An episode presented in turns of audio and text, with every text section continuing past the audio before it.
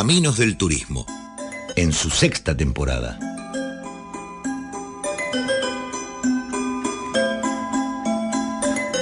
Un recorrido por el entramado de la actividad turística, reflexiones, análisis, actualidad y opiniones sobre la actividad social con mayor desarrollo de estos tiempos. Con María Laura Borla, Sabrina Kisman y Marieta Iglesias. Caminos del Turismo, por Radio Provincia.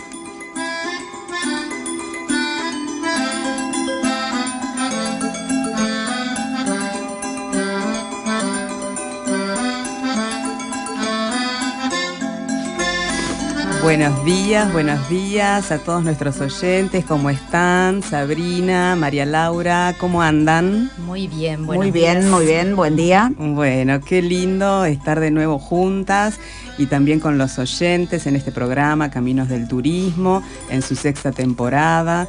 Yo y agradecemos como siempre el espacio cedido a Radio Provincia, a todo su staff, a la voz de Darío Urruti, nuestro locutor y siempre, bueno, sintiéndonos eh, bienvenidas en la radio, vamos a comenzar entonces. Y en todas las redes, ¿no es cierto? También. En todas las redes, en el éter, en las plataformas, que bueno, seguimos eh, juntando followers, seguidores. Bueno, vos sabés que me encontré con Tita Garea por la calle y ella también nos escucha, Tita Garea de la familia Garea que nombró Rosita Barrientos cuando vino a hablar acá de las primeras incursiones en turismo que tuvieron. Y ella quería llamar, pero bueno, en el apuro y que por querer escucharnos nos llamó, quería participar en el programa, pero me dijo que ella se recuerda eh, haber trabajado con Tita, en ese, eh, con Rosita en esa época y que ella ha llevado en ese micro que prestó la base naval ya había llevado turistas al, lago escondido en el año 1958. Así que, mm. viste, qué, qué bien, de a poco vamos a vamos descubriendo sí, vamos eh, los antecedentes de los recursos humanos destinados al turismo en el fin del mundo. Y con María Laura nos preguntábamos si ese 1958 está vinculado al arribo del buque Les Eclerar, que fue el que hizo el primer viaje a la Antártida. Claro, con, digamos, turistas, entre comillas, ¿no? Sí, seguramente, seguramente. Y bueno, y otra cosa que el, no sé si el sábado pasado o el anterior, un poco vos lo deslizaste, Sabri, sin querer eh, profundizar, que es el tema eh, de todas las, contribuciones y el pago de aranceles que tenemos que hacer los que pertenecemos a la actividad turística y más que nada los monotributistas, los independientes. Eh, recuerden los oyentes que ya, bueno, nosotros lo hemos mencionado y salió en las noticias que había una como reactualización del pago del monotributo de AFIP y que iba a ser retroactivo a enero del 2021. Esto creo que justamente por tantas protestas y cosas quedó eh, dado de baja. Pero bueno, ahora también eh, tenemos que estar un poco luchando con el área de rentas eh, de la provincia de Tierra del Fuego, como bien dije.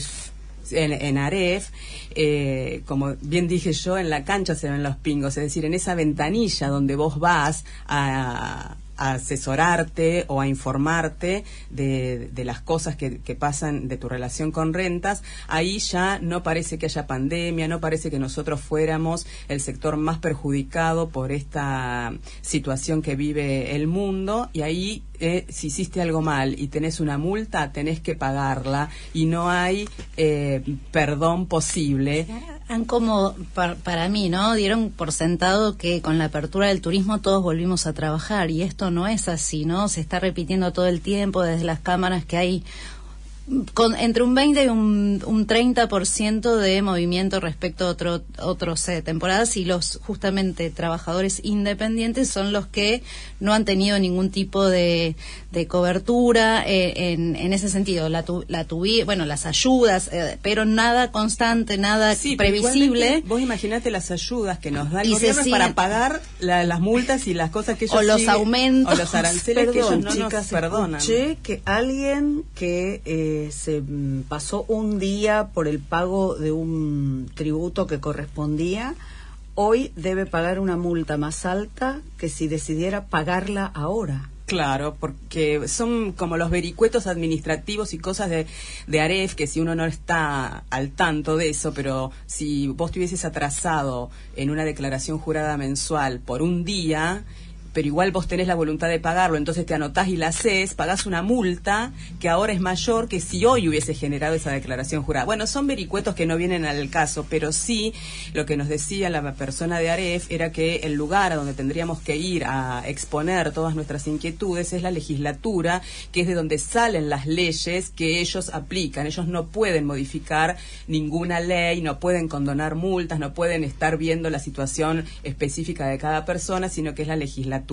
Y en este caso quiero recordar que la legislatura sí condonó, como condonó eh, todo el arancel monotributista del año 2021 para la actividad turística, pero no en el, 20, el 2020, perdón, y no en el 2021, que seguimos con la misma situación o peor, porque ya van Peor porque los ahorros ya se van acabando. Exactamente. o se acabaron hace tiempo. Me parece que la legislatura debería actuar un poco más rápido y extender el la pago exención del la exención también de, en el 20... tributo de AREF para monotributistas Exacto. trabajadores del turismo que están categorizados como tales. Y también en el 2021. Imagínate la persona que no puede pagar la deuda que se le va a generar y después nosotros todos los años para habilitarnos en la actividad turística debemos presentar el libre deuda y no lo vamos a obtener porque tenemos toda esa carga. Bueno, vamos entonces a las noticias después de esta reflexión y catarsis.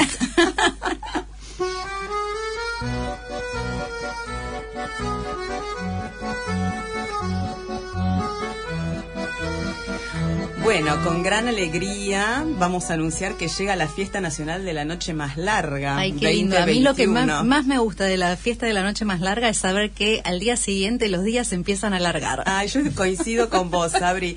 Pero yo quería hacerle una reflexión a ustedes, chicas, y me parece que el objetivo de las fiestas nacionales, que el país fue eh, como apoyando y construyendo en cada provincia y en cada destino, tienen un costado de, de, de, un destino que en ese momento puede ser eh, también eh, aprovechado por turistas. Y a mí me parece que la Fiesta Nacional de la Noche Más Larga, si bien se viene haciendo hace muchísimos años, no sé si ha logrado posicionarse como otras fiestas nacionales en Argentina. Como atractivo turístico. Exacto. Uh -huh. Y esa me parece que no sé si es una pregunta para nuestro invitado, ese patrimonio cultural intangible, no sé cómo decirlo, si puede cumplir la noche más larga este, este rol y ser algo del patrimonio de Tierra del Fuego para que la gente venga a visitarnos. Bueno, en el caso de esta temporada 2021 eh, va a ser todo virtual, precisamente, y lo bueno es que, bueno, va a haber una plataforma eh, que se llama Fiestas Argentinas,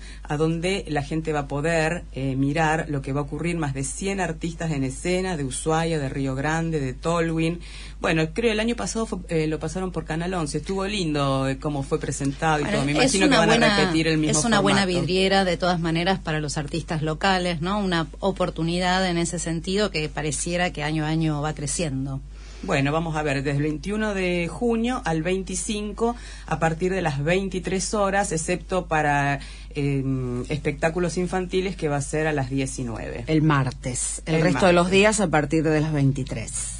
Y mm, seguimos con los festivales, pero obviamente virtuales. Sí. En este caso, dedicado a la Antártida, estamos en el mes de la provincia y recordemos que el sector antártico argentino corresponde a la jurisdicción de nuestra provincia y eh, en línea con esto, la Secretaría de Malvinas, Antártida, Islas del Atlántico Sur y Asuntos Internacionales organizó el Festival de Antártida, incluyendo una serie de charlas que se desarrollaron durante la semana, lo mencionamos en nuestro micro del miércoles, pero queda todavía una oportunidad para aquellos que quieren responderse esta pregunta. ¿Querés ser maestro en la Antártida? Los maestros bicontinentales, entre comillas, eh, van a ofrecer esta charla hoy a las 18 horas y si te interesa inscribirte, envía un mail a antártida.tierradelfuego.gov.ar. Bien, y otra de las actividades que ocurrieron esta semana fue el taller convocado por la Secretaría de Ambiente y Desarrollo Sustentable de la provincia que convocó a las organizaciones eh, con eh, objetivos eh, ambientales, algunas de ellas, Asociación Mannequin, Península Mitre, y eh, Asociación de Profesionales en Turismo un taller presencial para trabajar en conjunto eh, temáticas de relevancia para el área. Recordamos que la península Mitre se encuentra hoy enmarcada en la protección que brinda un decreto del Ejecutivo Provincial que es el decreto número 1710 del, 2000, eh, del 2020, y a la espera de ser declarada un área natural protegida mediante esta ley provincial. En el taller eh, que tuvo lugar el día martes estuvieron presentes otras autoridades como la ministra de Producción y Ambiente, Sonia Castiglione, la eh, directora de áreas protegidas de la provincia, María Eugenia Carranza, y el director de Museos y Patrimonio Cultural, Martín Vázquez. María Luisa Carranza nos está escuchando, perdón, María Luisa Carranza, eh, Malu, conocida por todos por Malu, y en este y representantes de, del Infoetour como eh, su presidente y la directora de planeamiento, por lo que se rescató el marco de institucionalidad y la idea de que este taller tuviera eh, finalmente decisiones concretas y pasos de avance, ¿no? Darle continuidad. Se destacó, por lo menos destacamos del encuentro que se presentaron algunos resultados preliminares sobre algunos datos que arrojaron el registro de visitantes que se implementó a partir del decreto. Recordamos que a partir de diciembre para ingresar a Península Mitre, tanto sea desde su acceso norte como desde su acceso sur, o sea, desde la zona de Río Grande o desde la zona de Moat, hay que registrarse. Y en ese sentido, este registro lo hicieron unas 165 personas que tuvieron una estadía promedio entre diciembre y mayo, depende del mes, ¿eh? entre 12 días y 5 días. Lo curioso es que en el mes de mayo las estadías promedio arrojaron eh, la máxima estadía promedio que es la de 12 días, igual que en el mes de diciembre. Y en el medio, enero, febrero y marzo, unas estadías promedio de entre 5 y 6 días. La mayoría de los ingresos se realizaron por el acceso norte, salvo en diciembre que se hicieron por el acceso sur. Y en cuanto a la modalidad de ingreso fue mayormente en cuatriciclos y en forma pedestre le siguen otras modalidades como a caballo, camioneta y moto. Y eh, recordamos que bueno obviamente el origen de los registrados es mayormente de Ushuaia y Río Grande siendo la mayoría de Río Grande en enero y en, eh, de Ushuaia en el mes de febrero. Una minoría también está representada por gente de Tolwyn y de Buenos Aires. Hay que tener en cuenta que este formulario por ahí no refleja la realidad, que fue una, un primer intento de empezar a monitorear y controlar qué, eh, cuál es la gente que va a Península Mitre, qué actividades realizan, y empezar así a tener eh, bueno datos para tomar mejores decisiones y avanzar eh, fuertemente en la decisión de que finalmente la península Mitre sea eh, un área protegida natural por ley y eh, se puedan tomar las decisiones correctas en cuanto a las actividades que se realizan allí. Me quedé pensando, en camioneta ingresaron a Península Mitre y estuvieron autorizados. Bueno, les recuerdo que este registro se implementó a partir justamente de algunas denuncias y algunos reclamos que hubieron en el año, en el verano del 2020 por el ingreso de unas camionetas en 4x4 que, si mal no recuerdo, antes eran, de la pandemia. Eran de una revista, ¿no? Que promociona lugares eh, turísticos. Esas camionetas no solamente que realizaron un impacto muy grande, sino que ingresaron sin ningún tipo de permiso de la ah, provincia. Esas entonces no estaban registradas en los 165 que Exactamente. que son los que completaron el formulario. Eso vino ah, eh, después. Y, y además que el decreto también se crea en eh, el marco de la postulación de Península Mitre para que sea declarado un sitio Ramsar, eh, reconociendo la importancia de sus humedales que están representados por sus grandes. bueno, igual me parece que fue importante, ¿no? La noticia que estás dando, como que hay ya un movimiento un poco más concreto de la presencia del Estado y el interés del Estado en este proyecto, ¿no es cierto? ¿O no? Yo no sé si lo que se trató, el contenido del taller en sí fue novedoso o, bueno, se trataron temas nuevos. Estos datos son nuevos. Pero eh, más allá de estos datos de, los registros, que sí me parece eh, que haberlo compartido demuestra también un grado de, voluntad, por lo menos de las áreas competentes, y también eh, el grado de institucionalidad que se le dio al estar presente las autoridades. Muy bien. Pasamos a otro tema. Chicas, repercusiones de nuestros, nuestras trivias, nuestras preguntas, nuestros concursos. Agradecemos enormemente la participación de la audiencia que nos nutre, nos enriquece en lo poco mucho que podamos saber acerca de nuestra ciudad. Claro. ¿Se acuerdan de la pregunta sobre la escultura Ona en acecho de Luis Perlotti? Bueno, fuimos descubriendo que hay otras esculturas de Luis Perlotti en la ciudad. Y nuestra colega Eugenia Miño nos cuenta dónde hay otra escultura de Luis Perlotti. Muy buenos días a los oyentes y a las creadoras de este espacio Caminos del Turismo. Mi nombre es Eugenia, soy guía del Parque Nacional Tierra del Fuego. A raíz de la trivia pasada sobre el escultor argentino Luis Perlotti, encontré algo más de información relacionada con nuestra ciudad. Recordemos que Luis Perlotti fue un escultor argentino que realizó innumerables obras que se encuentran distribuidas en todo el país. Estudió en la Academia Nacional de Bellas Artes, pero en el año 1925 viaja al altiplano y a partir de allí su obra comienza a tener una marcada influencia indigenista. Formó parte de un grupo de artistas junto con Quinquela Martín y Alfonsina Storni. De hecho, de Alfonsina Storni él era su amigo.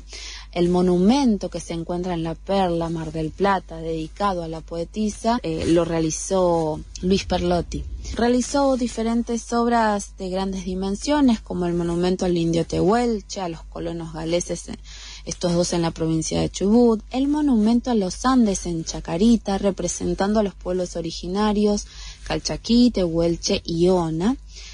Y aparentemente de este monumento es que se inspira Ona en acecho. Podemos encontrar un original en el taller de Luis Perlotti, que hoy es el Museo de Esculturas de la Ciudad de Buenos Aires. Pero hay eh, varias versiones de Ona en acecho.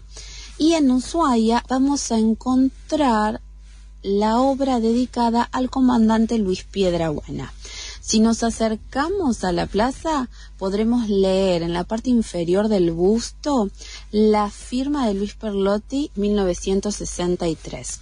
Aparentemente hay otro busto del marino argentino hecho por Perlotti en Carmen de Patagones, que es la ciudad natal del comandante Luis Piedrabuena.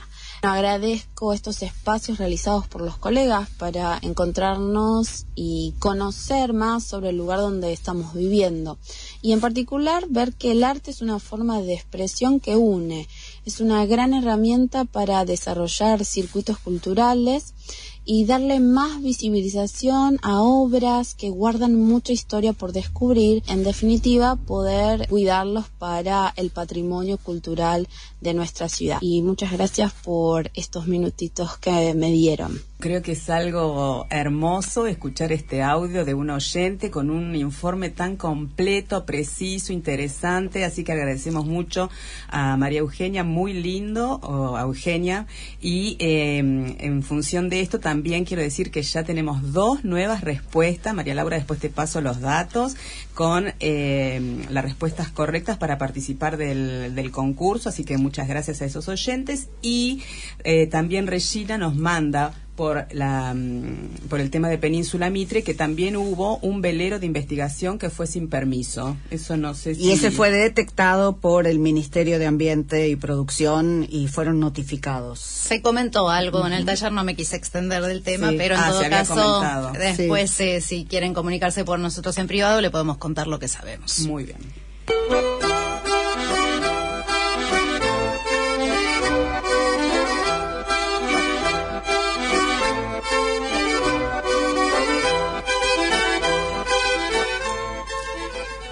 Pasaporte sanitario común y promoción regional. Los objetivos del Mercosur. Públicos y privados hablaron esta semana de las mismas prioridades. Circuitos turísticos regionales, marketing unificado y protocolos comunes.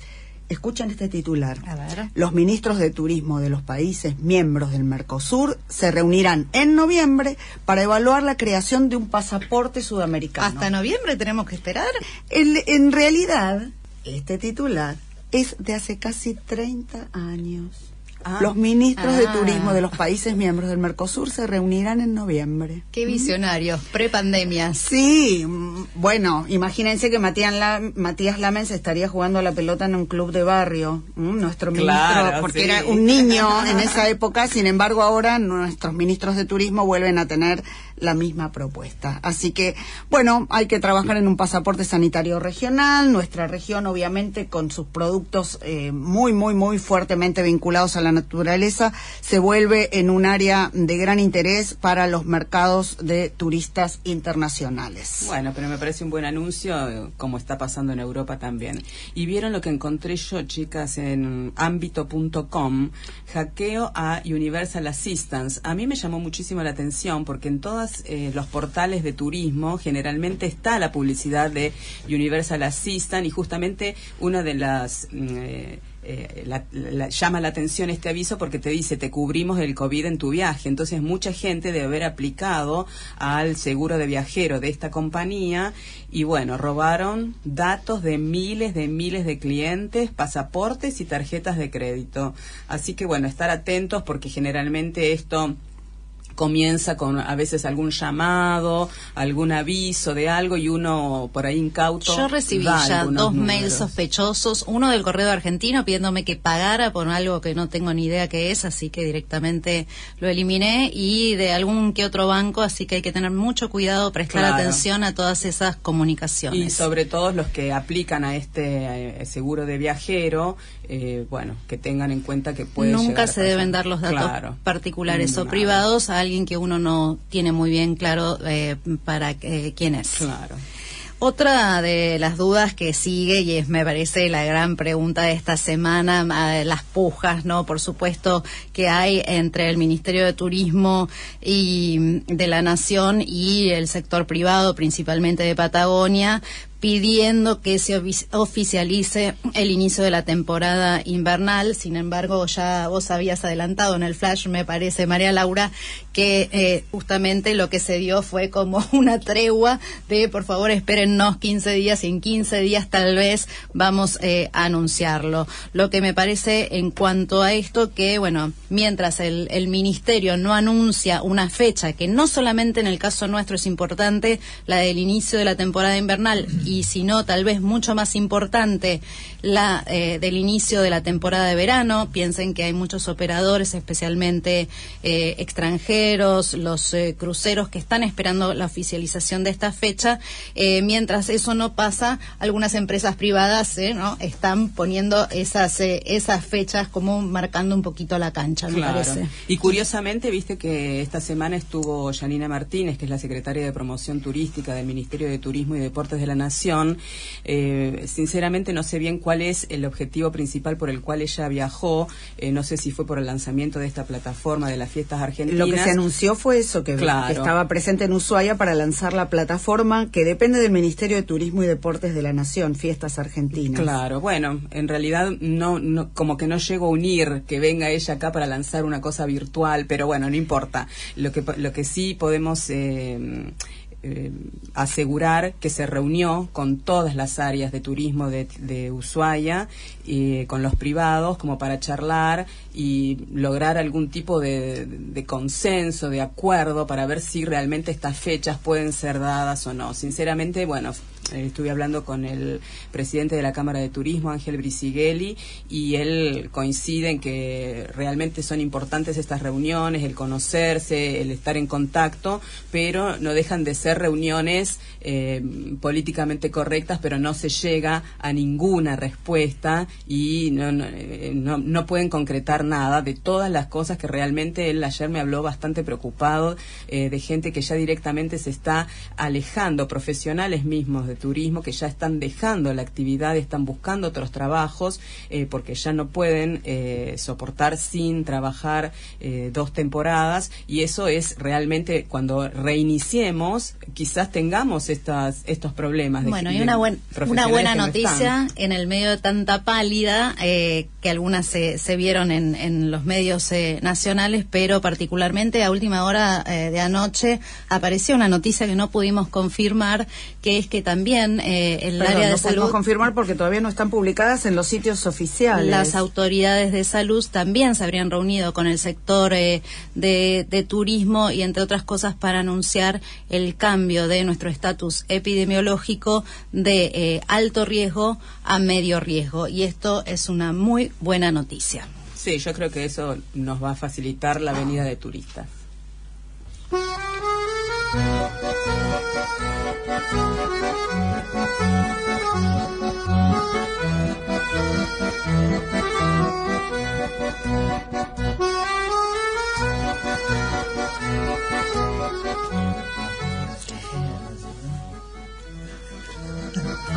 Acá tenemos este, unos pequeños intercambios con nuestro invitado que ya no aguanta más, así que vamos a ser muy, muy breves.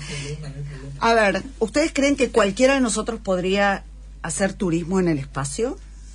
Mm, Mira, no sé, yo lo pienso y me, da, me tienta, pero me parece Bueno, vamos a, hacer un pequeño flash y otro día nos dedicamos también más en profundidad. Yo me, cuando leía las noticias me imaginaba en una nave y tratando de, o sea, teniendo la posibilidad de ver a nuestro planeta desde el espacio. Eso me pareció la curvatura terrestre hermoso.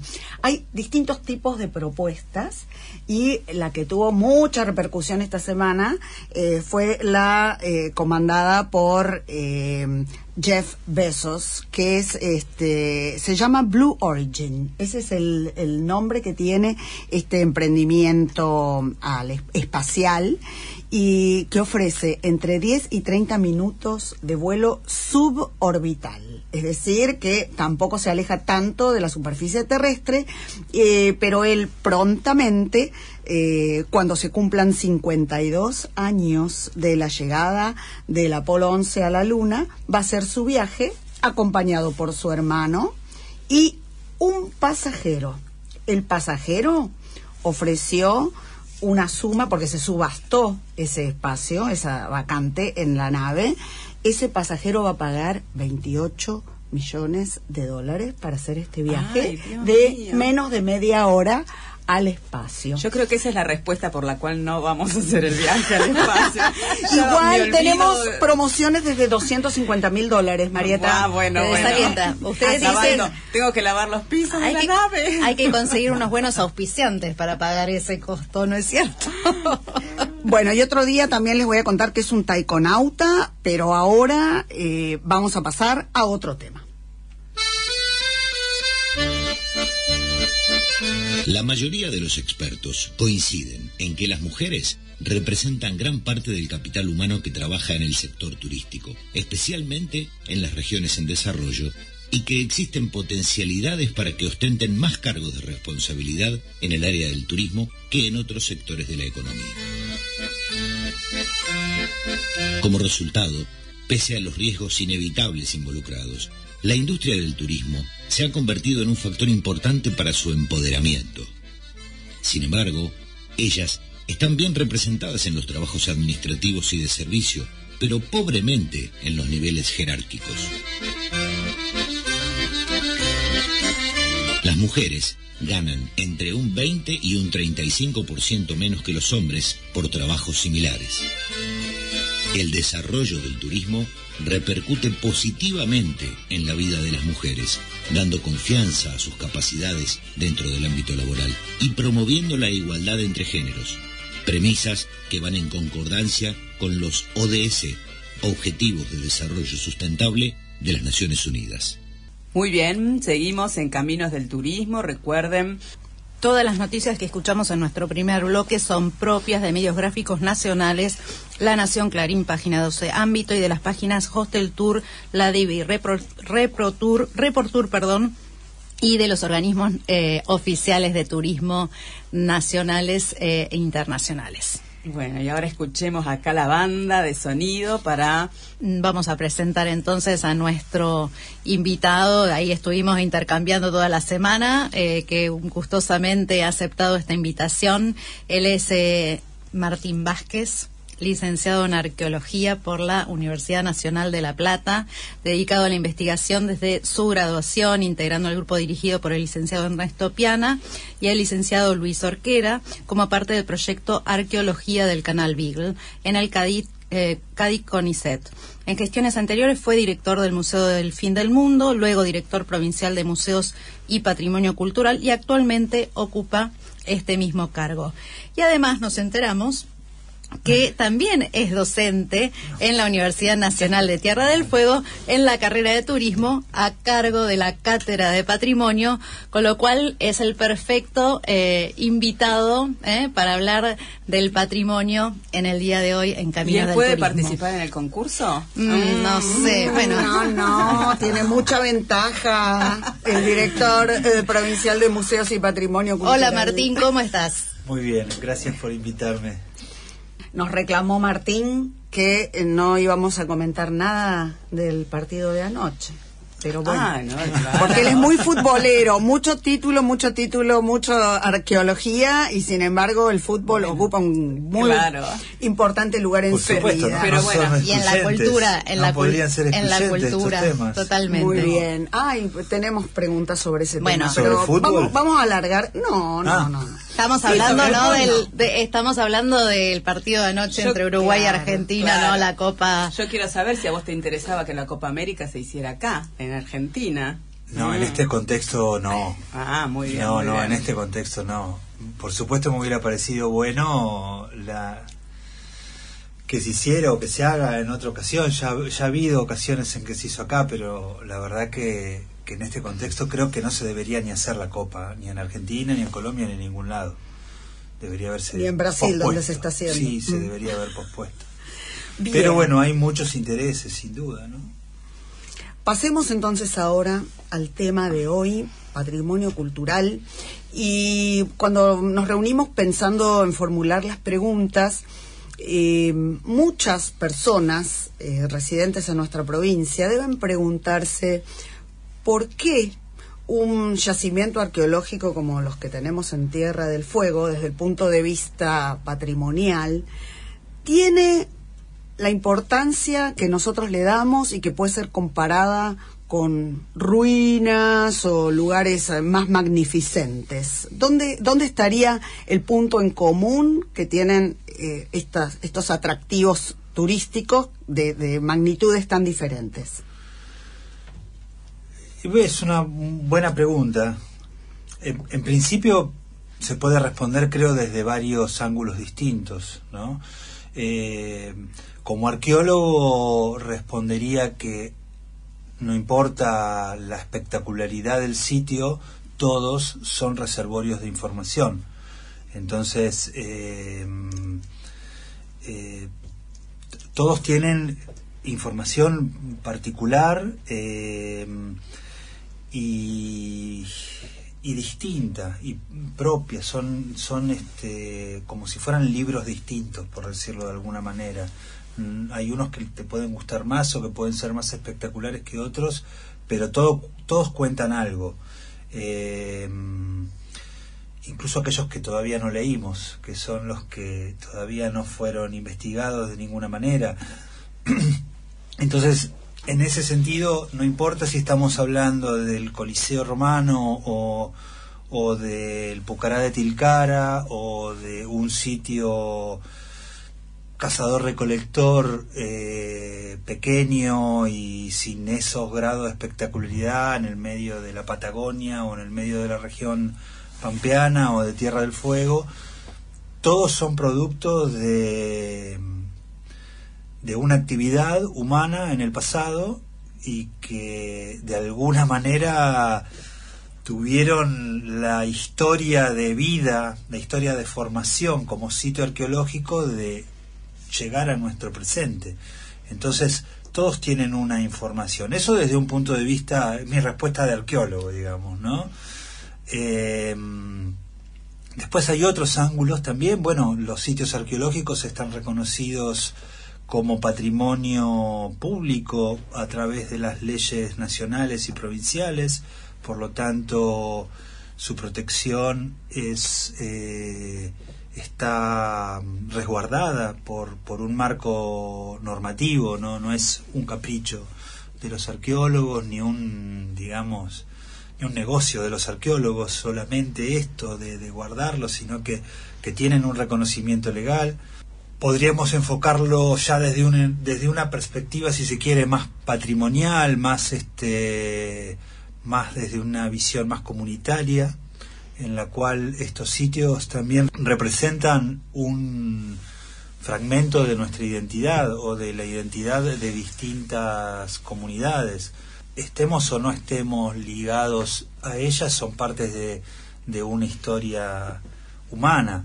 No hace falta que nosotros seamos o no miembros de una comunidad, de un pueblo originario para, para tener que que reconocer o para necesitar reconocer que uno de estos lugares en donde algo pasó, donde hay una parte de nuestra historia como humanidad que, nos representa. Y aparte, bueno, también los sitios arqueológicos no se restringen a eh, la prehistoria. Los sitios arqueológicos pueden tener eh, muy pocos años. Incluso los, las llevo a un, a un escenario, si se quiere, poco agradable, pero por ejemplo el tratamiento que, hay, que ha hecho y el enfoque arqueológico que ha incorporado el, el equipo argentino de antropología forense para el estudio de los eh, crímenes de lesa humanidad que ocurrieron en nuestra dictadura eh, es un enfoque arqueológico y han sido abordados estas fosas comunes, estos lugares de, de, donde ocurrieron torturas con una perspectiva forense y arqueológica. Por lo tanto, la, arqueología, los sitios arqueológicos y las evidencias estas de nuestro pasado nos tocan de mil maneras. Y hablando de la actividad turística, eh, ¿cuál sería para vos eh, la importancia de rescatar y conservar eh, nuestro patrimonio para en esta actividad cómo influye esa importancia de conservar nuestro, nuestro patrimonio, cuál es esa importancia. Y también atado a esto, quería, cuando vos nombraste el Coliseo, el Pucará de Tilcara, son como elementos bien señalizados, marcados, eh, mostrados, y sin embargo, eh, si pasamos por Ushuaia, yo creo que en casi muy pocos lugares o nada podemos visibilizar este patrimonio hablando de los sitios arqueológicos. Bueno, eh, son varias, también varias preguntas en una. Vamos a ver. Vamos, Martín, ordena. a ver si me las ordeno en la cabeza. Tú puedes. Bueno, en primer lugar, em, hay que también eh, reconocer que eh, del patrimonio al, al, este, al recurso turístico hay un camino que, que es largo y que no todos los patrimonios recorren, que no todos los patrimonios eh, hacen ese trayecto y que está bien que así sea. O sea, no todo patrimonio cultural es un atractivo turístico y no todo sitio arqueológico puede ser activado turísticamente. Em, eso por un lado, lo que estamos hablando, eh, como el Pucara de Tilcara o el Coliseo o tantos otros, por ahí el sitio arqueológico más famoso serán las pirámides, no sé, de, Egipto, supongo, ¿no? O algunos de los de los hermosos y espectaculares sitios que hay en, la cuenca de México, qué sé yo. Pero mm, digamos que esos cuentan con, una espectacularidad y, se, se, enmarcan dentro de, de contextos turístico-culturales en donde el, la cultura es el recurso turístico o es la oferta turística por excelencia y más atractiva. Eso no es lo que pasa en Patagonia o en Tierra del Fuego. Eh, aquí no tenemos ni sitios de esa espectacularidad, no por eso son menos importantes desde el punto de vista patrimonial o desde el punto de vista identitario para las comunidades locales o para la ciencia, pero que no cuentan con esa espectacularidad. Nosotros no tenemos pirámides en túnel o, o en o en este o en la zona de Harberton. Entonces, eh, también yo creo, es mi opinión personal, de que al patrimonio arqueológico de Tierra del Fuego no hay que pedirle lo que no puede dar en ese sentido. Eh, es un excelente complemento, me parece a mí, de, otras, de, una oferta más diversa. Eh, sin duda me parece que tenemos mucho que hacer desde el turismo y desde la gestión y desde la ciencia también para, para mm, de alguna manera traducir la información que hay en estos sitios. Eh, pero bueno, es eso. El, es un turismo que me, me, parece que es un atractivo que está más eh, que es más atractivo, valga la redundancia, para un turismo muy especial, muy de especialistas tal vez, y no me veo a la gente sacándose una foto adelante de un sitio arqueológico en el canal, porque ni siquiera lo va a reconocer tal vez como si lo haría en, al lado de una pirámide. Al lado de una pirámide. Pero mm, me gustaba mm, lo que estabas contando y recordaba experiencias propias, pero quisiera este, rescatar de esto que vos estás diciendo la importancia del rol que tiene un guía o un intérprete a la hora de poner en valor eso, eh, los sitios arqueológicos que no se ven, lo digo en comillas, ¿no? Entre comillas, los sitios arqueológicos menos espectaculares y perdón que sea autorreferencial, pero verdaderamente me emocioné cuando tuve la oportunidad de estar en Sudáfrica y vos también, Sabrina, lo habrás sentido. Eh, donde, en la cuna de la humanidad, donde no se ve más que una cueva y sin embargo, las emociones que sentimos todas las personas que estuvimos ahí eh, son enormes porque eh, verdaderamente el, el, papel que juega el imaginario en esto, nosotros lo tenemos que rescatar y, y de verdad eh, poner en valor a través de la comunicación y que la comunicación sea eficiente. También recuerdo experiencias de personas que han ido por su cuenta a algún lugar y no han advertido la presencia de los yacimientos arqueológicos y entonces cuando yo les contaba de qué se trataba se sentían sorprendidos y, y bueno, lamentaban no haber estado en ese momento con alguien que les les brindara estas explicaciones. Pero vos coincidís, María Laura, que podría ponerse en valor, aunque sea un espacio para eh, que la gente yo quiero recordarles ese, proyecto ya existió. Claro quiero recordarles que existe eh, un proyecto en el que ha colaborado Martín y todo el equipo de arqueólogos de, de CADIC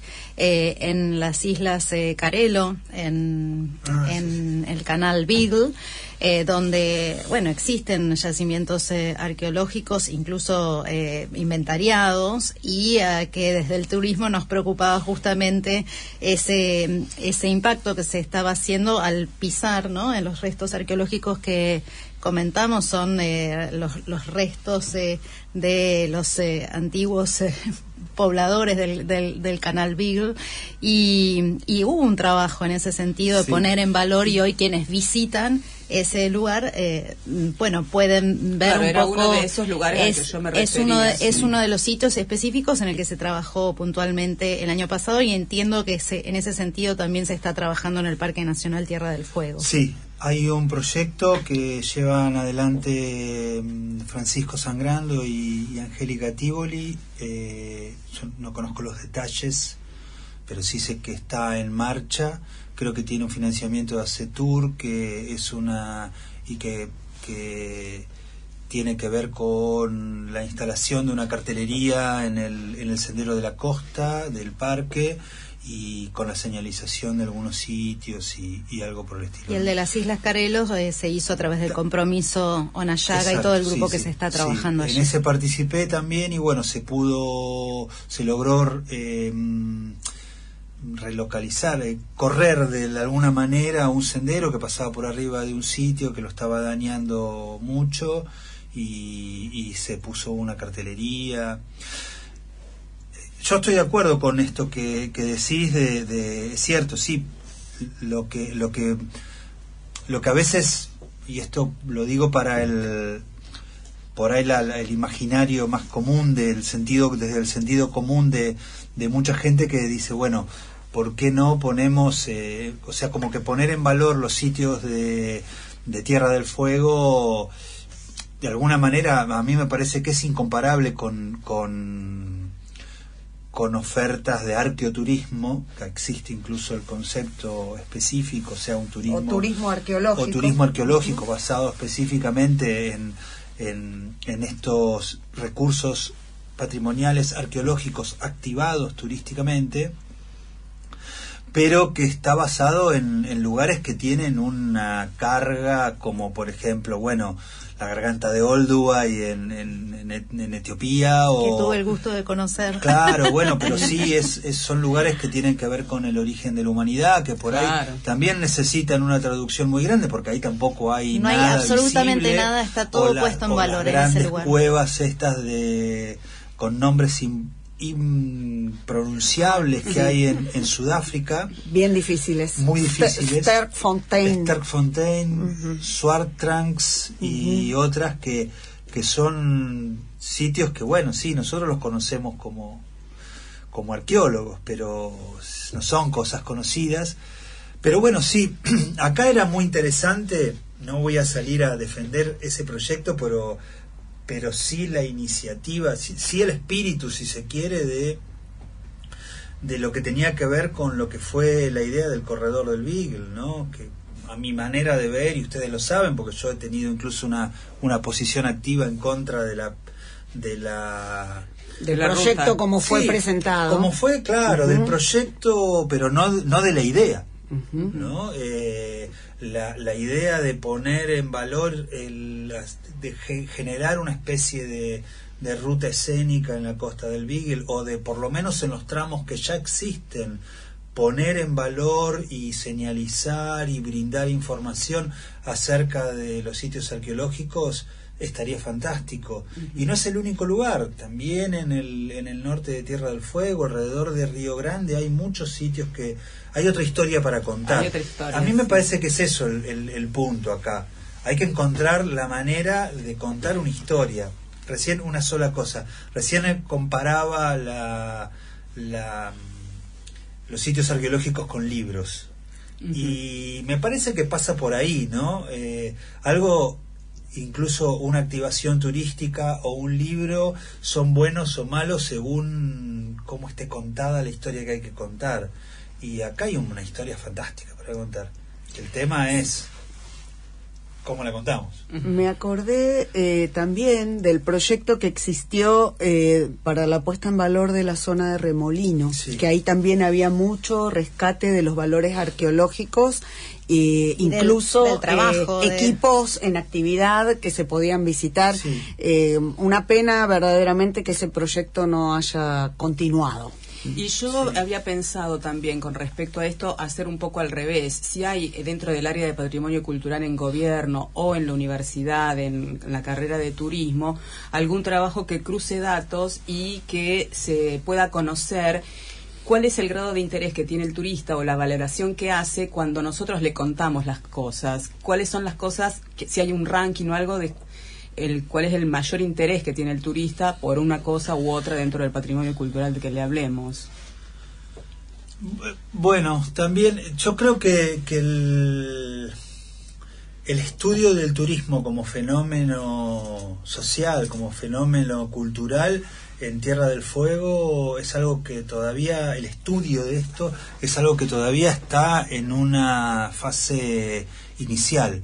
Eh, son pocos los trabajos que, que desde una perspectiva científica, antropológica, ponele, abordan al turismo como objeto de estudio.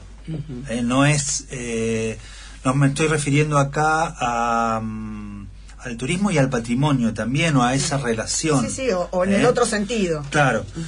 Sí hay un montón de trabajos acerca de los recursos turísticos, sí hay un montón de pero son pocos y están empezando. Creo que, que, desde la erradicación de, de la universidad, de, la nueva universidad que ha ampliado un poco el, la cantidad de, de, carreras proyectos y, de, investigación y de proyectos de investigación también creció. esto está empezando a, a gestionarse a generarse de alguna forma potencial, ¿no? Tiene potencial, sí, sí, sí. Sí, y, también eh, hay que pensar que, que el, que el estudio del turismo, también como fenómeno social, no tiene una larga tradición en la antropología social. Eh, bueno, porque el turismo como fenómeno, o fenómeno, bueno, la palabra es como práctica social, no, este, no es este tampoco tan antiguo. es cierto, sí. Hay antecedentes igual, ¿no? Sí, no, desde ya, porque pero... hay antecedentes, hay hay trabajos y, y, también no hay que, que digamos, ignorar que hay eh, muchos, bueno, Marisol, vos la conocés todo seguro. Marisol hace un trabajo tremendo en cuanto a investigar alrededor de un montón de aspectos que tienen que ver con el turismo. Este, también hay otros trabajos, este, hay trabajos de, de Laura Orlen y de Mónica Saleme que han, que han eh, abordado cuestiones que tienen que ver con el turismo en Tierra del Fuego. Y, la, y su relación con el patrimonio cultural o el patrimonio y me estoy olvidando seguro de otros. Eh, Mary Jensen, Estela Lazar. No me vine con la bibliografía, pero sí lo, sí lo que lo que es cierto es que bueno todavía hay un montón por eh, por por este por investigar en ese sentido. Vos sabés que eh, nosotros lo que nos propusimos en los eh, en este ciclo de este año es justamente porque bueno vos lo acabas de decir no cuando hablamos de Patagonia no como que los atractivos y los eh, los sitios están los, los, sitios turísticos están más bien relacionados siempre vinculados a la, a la naturaleza y esta espectacularidad que tiene la Patagonia y Tierra del Fuego pero no a lo que tiene que ver con el patrimonio cultural. Y esto es algo que vinimos tratando en algunos programas, especialmente con, con artistas eh, locales, ¿no? pintores, eh, el, el, lugar que le podemos ir dando eh, de todo lo que tiene que ver con el patrimonio cultural. Tal vez el tema de los sitios arqueológicos es lo que más está reconocido ya de per se ¿no? en, en nuestras en los contenidos de, de las visitas de las excursiones pero también dijiste otra cosa que es estas historias que todavía eh, que no son contadas o que no fueron contadas. Y en ese sentido te quiero llevar a, otro concepto. Eh, alguna vez lo hemos charlado no hace tanto tiempo, Martín, que tiene que ver con el patrimonio intangible. ¿no? Porque hasta ahora entiendo que venimos hablando del, del patrimonio eh, tangible. Y entonces me gustaría, eh, eh, este, este es un concepto que cada vez está más difundido, pero tal vez no tan ¿no? instalado y es tan importante tal vez como el, el otro tipo de patrimonio. Nos gustaría que, o me gustaría un poco que cuentes a la audiencia qué es el, el patrimonio intangible y por otro lado qué trabajos existen sobre este tema si existen algunos, hemos hablado uno en particular, si querés lo podemos comentar, y eh, eh, aparte de ese proyecto, ¿cuáles otros estarían pendientes? O sea, ¿qué es el patrimonio intangible y qué proyectos existen o crees que podrían existir en, en, este, en este concepto? El patrimonio intangible se refiere a mm, patrimonio intangible o inmaterial, es, es básicamente lo mismo, son, son palabras casi intercambiables este, son intercambiables.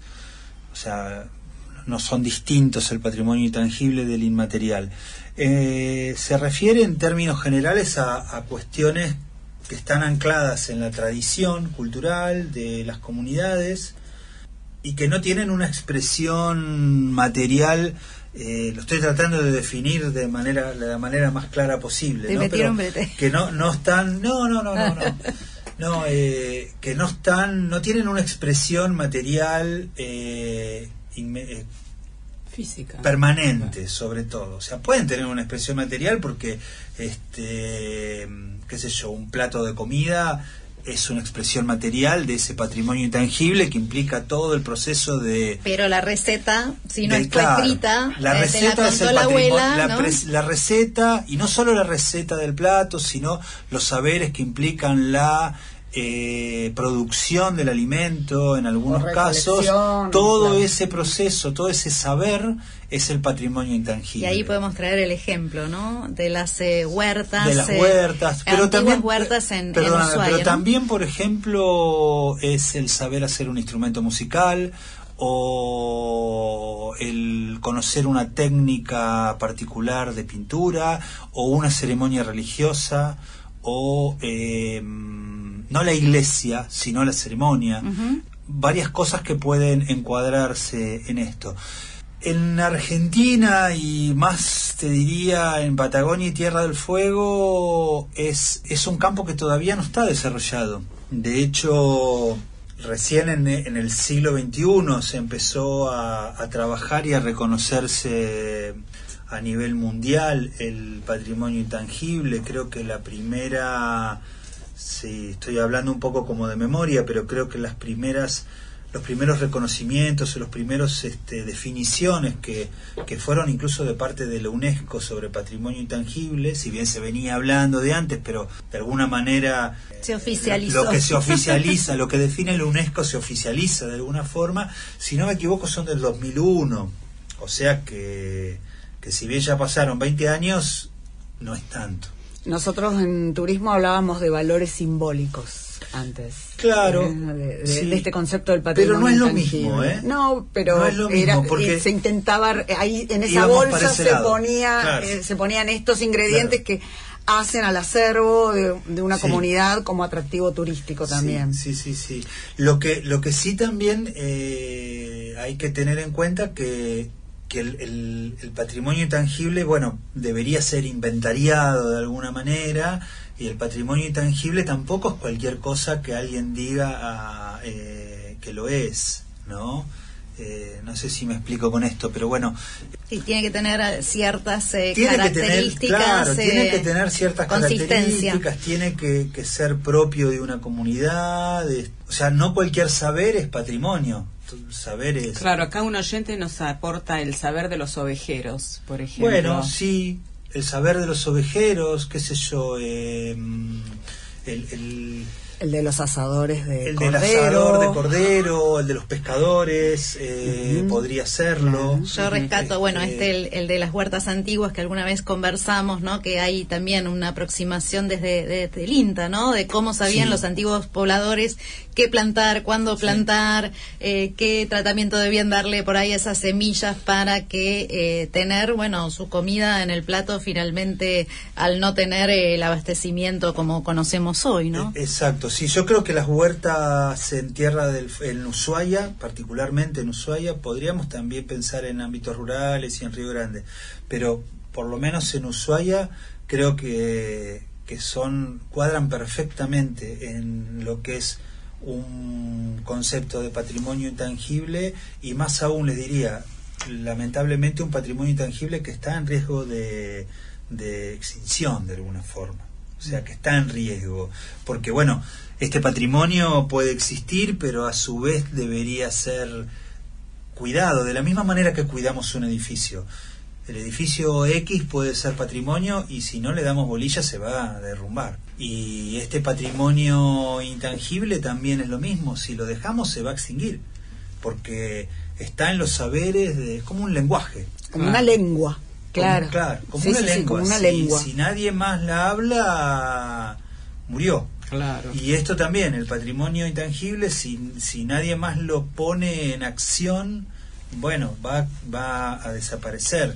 Si digo, por ahí quieren terminar tengo que cerrar con no, yo te voy a hacer esta pregunta final. Antes de la pregunta final de María Laura, en honor a los oyentes, eh, hablamos de la Ruta 30 y nos preguntan qué pasó con los yacimientos en la Ruta 30. ¿Se, cambió el eje de la ruta, van a desaparecer los eh, yo no, sitios, yo la, verdad es que no sé, no soy el indicado para para decir qué va a pasar con la ruta. La ruta hoy está. No, la pregunta es qué pasó con, los yacimientos que se intervinieron. La ruta, está, la ruta está detenida. Con los que fueron impactados a eso. Claro, por suerte el grado de avance que hubo hasta, hasta el inicio de esta gestión con con la ruta fue muy chico y el daño no fue muy grande en términos de eh, sitios arqueológicos. Algunos le pegaron un poco, pero el daño no fue muy, muy grande. Y hoy la ruta está detenida. No sé si, si en el próximo verano se va a reiniciar los trabajos. Lo que yo puedo decir desde mi rol como, en, en, el ámbito de patrimonio es que, bueno, cuando cuando asumí el cargo a principios del 2020, en la temporada esa salimos a monitorear algunos lugares y los lugares donde eran más eh, peligrosos porque había una enorme densidad de yacimientos, estoy hablando concretamente en un tramo que está entre Punta Remolino y Punta Segunda, mm, digamos, así en grueso. No es un poquito más acotado, pero ahí, ¿no? Entre Punta Remolino y Punta Segunda eh, era el lugar en donde mayor cantidad de sitios se iban a ver afectados por el diseño de traza. Eso lo relevamos todo, ubicamos y definimos bien la, la, extensión de los sitios, que en parte ya había hecho, ya había sido hecho por estas empresas que se habían contratado, pero mm, tengo sin ánimo de faltarle respeto a los otros profesionales que trabajaron, nosotros le dimos más detalle, lo, lo mejoramos ese ese relevamiento. Por lo menos este, está disponible para cuando haya que definir trazas. Hay, que, sí, la traza ahí eh, hay que redefinirla. Lo que sí se sabe es que el tramo 3, ¿no? El tramo 3 eh, ya se desestimó totalmente, el que va de Moat a San Pío, que era también una gran preocupación, ese está totalmente eh, descartado. Sí, también hay un trabajo en el que yo participé, no solo ahí participé, no creo que el, mayor responsable ahí ha sido y, ideólogo de, la, de, la, propuesta ha sido Leo Collado, eh, que ha armado una propuesta creo que muy interesante para también para el primer tramo eh, como una alternativa a la traza que afectaba la a la que era originalmente. sendero y el bosque no sí ahí hay una propuesta que han Superadora. sí, sí, sí, sí. Totalmente. Bien. Bueno, la última pregunta. Para, para hacer un cierre, nos hemos enfocado mucho en, en lo arqueológico y en, en el patrimonio intangible, pero nos gustaría que vos ensayes una definición, si es posible, para que nuestra audiencia se quede con un concepto. ¿Qué es el patrimonio cultural fueguino? Y el no hay un patrimonio. Eso también es algo que, que tenemos que, que pensar. Cada vez más se habla de patrimonios. Bien. Porque los, los patrimonios también. O sea, no hay un patrimonio fueguino. Si hay un concepto que, que yo propongo es que no hay un patrimonio fueguino. Hay un montón de patrimonios fueguinos y no todo lo que es patrimonio en Tierra del Fuego es patrimonio de todos. Sea, hay que reconocer que, que dentro del concepto de patrimonio hay un montón de matices, hay un montón de, de, cosas que de alguna manera representan a distintos grupos, a distintas este, esferas de la sociedad, todo conforma un patrimonio, pero mm, es difícil definir una categoría como patrimonio a partir de, de una fueguineidad. ¿eh? Eh, si nos ponemos a, buscar eh, en el patrimonio vamos a encontrar ese, ese trayecto diverso y que va más allá. Creo que, que no hay... Yo voy por un patrimonio universal en todo caso este, que no reconoce esas fronteras, porque bueno, también si hablamos de un patrimonio argentino y vamos a patrimonio tangible, vamos a encontrar que ese patrimonio arranca en Italia, en España, en las comunidades. No nos metamos en esas No, sí, metámonos. no, porque no nos alcanza el tiempo. No, no, no, no, pero, hoy, pero hoy no, eso que, es lo que quiso decir. No, no, no, por evadirlo, no por evadirlo, me gustan las discusiones. Mirá por dónde lo interpreté, pensé que lo decías por los argentinos, llegamos los Claro, no, no. Ah, descendemos de, así queda mejor. no, vamos a encontrar de. todo, vamos a encontrar de todo.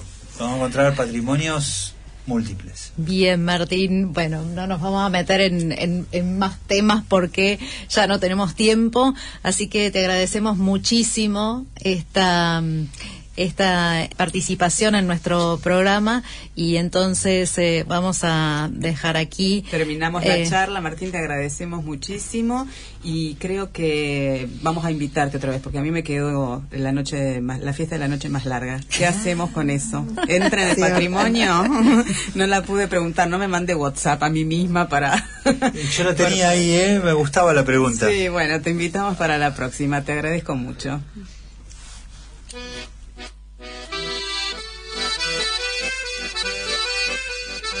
Acompañó a Caminos del Turismo Feria Artesanal Ushuaia de Maipú y La Serre. Abierto siempre, de lunes a lunes, de 14 a 19.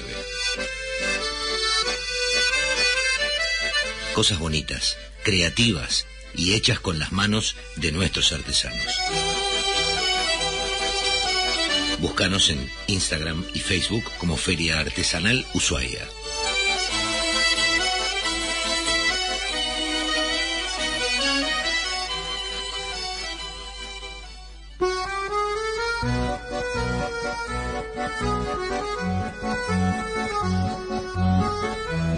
Llegamos al final de este nuevo recorrido de Caminos del Turismo. Agradecemos a todo el staff de Radio Provincia, a nuestro invitado Martín Vázquez, a todos los oyentes que nos han hecho llegar sus opiniones y los esperamos el próximo sábado a las diez y media aquí por Radio Provincia Ushuaia. eso, no se olviden del concurso que termina el el viernes y el sábado, en el flash por ahí del miércoles que viene vamos a estar la noticia del teatro en museos. Martín, mm, otra que te involucra. Eh, vamos a decir qué es esto, pero eh, va a haber nuevo teatro en el Museo del Fin del Mundo como ya hubo eh, antes de las, las últimas restricciones de la pandemia. Bien, hasta el sábado que viene, muchas gracias a todos por estar allí. ¿Querés acompañar a Caminos del Turismo como anunciante? Escribinos. Caminos del Turismo USH.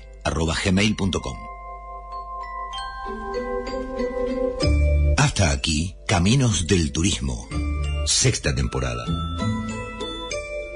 Por FM 100.1 Radio Provincia.